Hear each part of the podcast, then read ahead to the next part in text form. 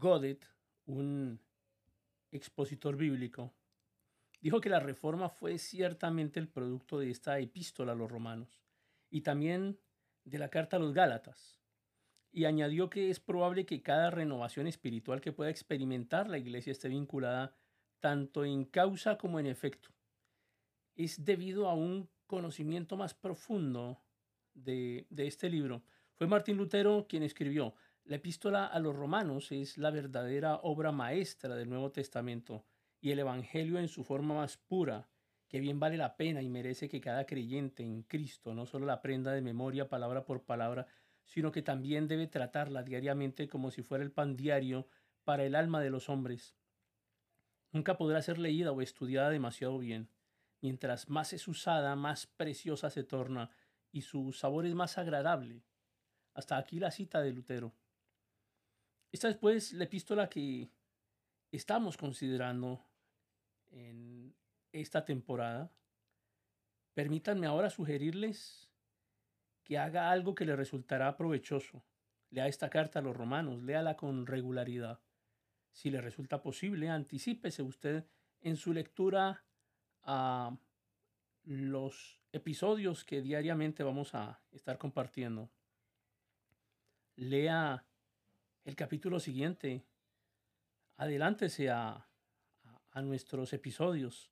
Vamos a destacar los puntos culminantes de este libro. Esta carta del apóstol Pablo, por su profundidad y alcance integral de la experiencia cristiana, afecta toda nuestra estructura mental, a nuestro modo de ser y requiere que oremos para que el Espíritu Santo pueda enseñarnos y ayudarnos a aplicar sus enseñanzas. El estudio de esta obra le instruirá en los conocimientos básicos de su fe. Y al no creyente le va a revelar no solo la situación real del ser humano delante de Dios, sino también el remedio al problema del pecado y de la maldad que Dios ha provisto en la persona y en la obra de, la, en la cruz de su Hijo, el Señor Jesucristo, para que todo aquel que crea en Él pueda obtener la salvación. Y le invito respetuosamente a que comparta estos episodios que seguramente van a ser de gran bendición para muchas personas.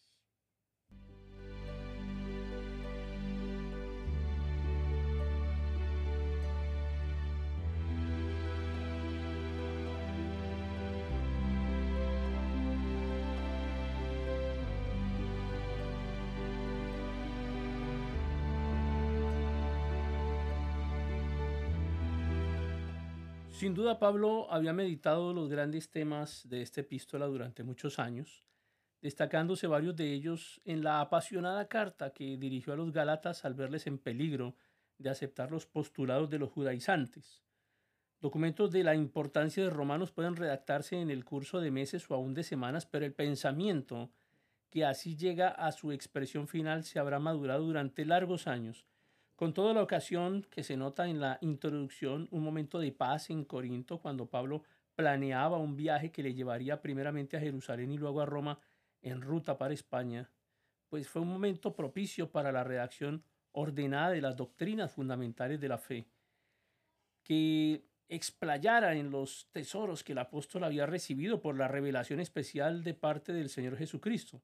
No hay más que un solo evangelio, como es evidente por la concordancia doctrinal de todas las partes del Nuevo Testamento. Pero hay aspectos que se subrayan más por un siervo del Señor que por otro, o durante distintas épocas del ministerio del mismo. El contenido de Romanos merece ser contemplado telescópicamente antes de pasar a una exégesis detallada. Vamos a hacer una visión general rápida acerca de de la epístola. Y como debemos comenzar por el argumento general, pues el análisis que vimos en estos episodios anteriores seguramente le ha mostrado a usted el contenido de la epístola de forma superficial, pero ayudándole a discernir los grandes movimientos del pensamiento de Pablo, además de los detalles, para no perder de vista el bosque al considerar atentamente los árboles. La base de todo el argumento es la consideración de las relaciones del hombre pecador con su Dios. Así que podemos pasar rápidamente por el pensamiento del apóstol.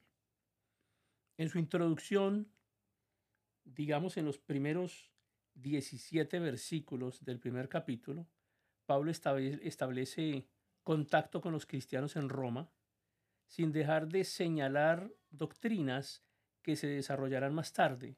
Pasa a enunciar su solución en síntesis en un texto clave. En, en Romanos 1, 16, 17. En el Evangelio se da a conocer la gracia de Dios que es potente para la salvación de todo aquel que recibe el mensaje por la fe. Dios otorga la justicia que el hombre es incapaz de ganar por sus propios esfuerzos.